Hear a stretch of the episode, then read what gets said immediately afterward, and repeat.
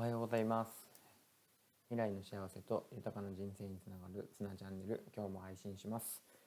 えー、今日は、えー、一口を噛みしめてみたら美味しかったという話をしたいと思うんですが、えー、皆さんは、え忙しい中で、えいつもいつも何かをしなきゃいけないなとかっていうことで、え本当に給食を、え本当に書き込むように食べたりとか、え夕飯時だとしても、えーま、自分の食事に集中するというよりは子どもたちの、え手伝いをしたりとか、え時間に追われて食べたりとか、えしてないでしょうか、えまさにはさ私もそうなんですけども、え昨日の朝ごはんの時に、えー、なんだかよくわかんないですけどその時の気分で、え白米をよく噛んで食べてみました。そしたら、えとても美味しく感じました。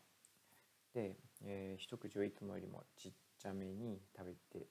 いて、えー、繰り返し繰り返し味わうように心がけてみました、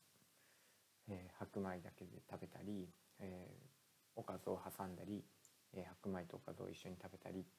いろんな食べ方で食べていったら、えとても美味しくて、えなんかこう全然お腹がいっぱいにならなくて、えー、あなんかもっともっと食べていたいなっていう気持ちになりました。え、いつまでも食べてしまいそうだったのでもうご飯を3回ぐらいおかわりした時にあもうここでやめようって思ったんですけどあ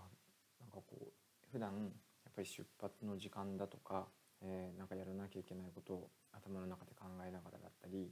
えー、子供の食事を手伝ったりとか、えー、いろいろな、まあ、気にしながら食事をしているなってことに気づきました。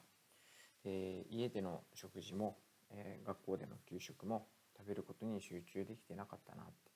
えーと、こんなあの食べるっていうこと、えー、ゆっくり味わいながら食べるってことがすごい幸せだったし、え、最高だなって思って、えまあ、そのことから、え、もっともっと、え、今っていう瞬間を、大事にしなきゃいけないなっていうことに気づかされました。えーとまあ、一つ一つの出来事とかえ、瞬間はどんどんどんどん、えーと、訪れて、え、次から次へと流れていくんですけどうんと自分や家族との生活っていうのもそうだし人との関わりもそうだし、えー、ま、授業もそうだし、えー、一回一回っていうのをもっと、えー、味わう楽しむ、え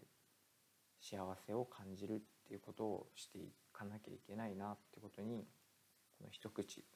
噛みしめて食べてみたことっていうことから振り返ることができました。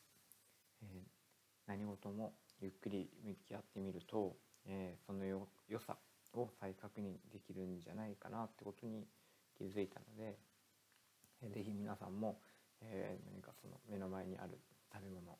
えー、目の前にある、えー、出来事を、えー、じっくりと、えー、味わいながら、えー、食べたり、動してみたりしてみてはいかがでしょうか、えー、そんな気づきでした、えー、今日は、えこの辺で終わります。ありがとうございます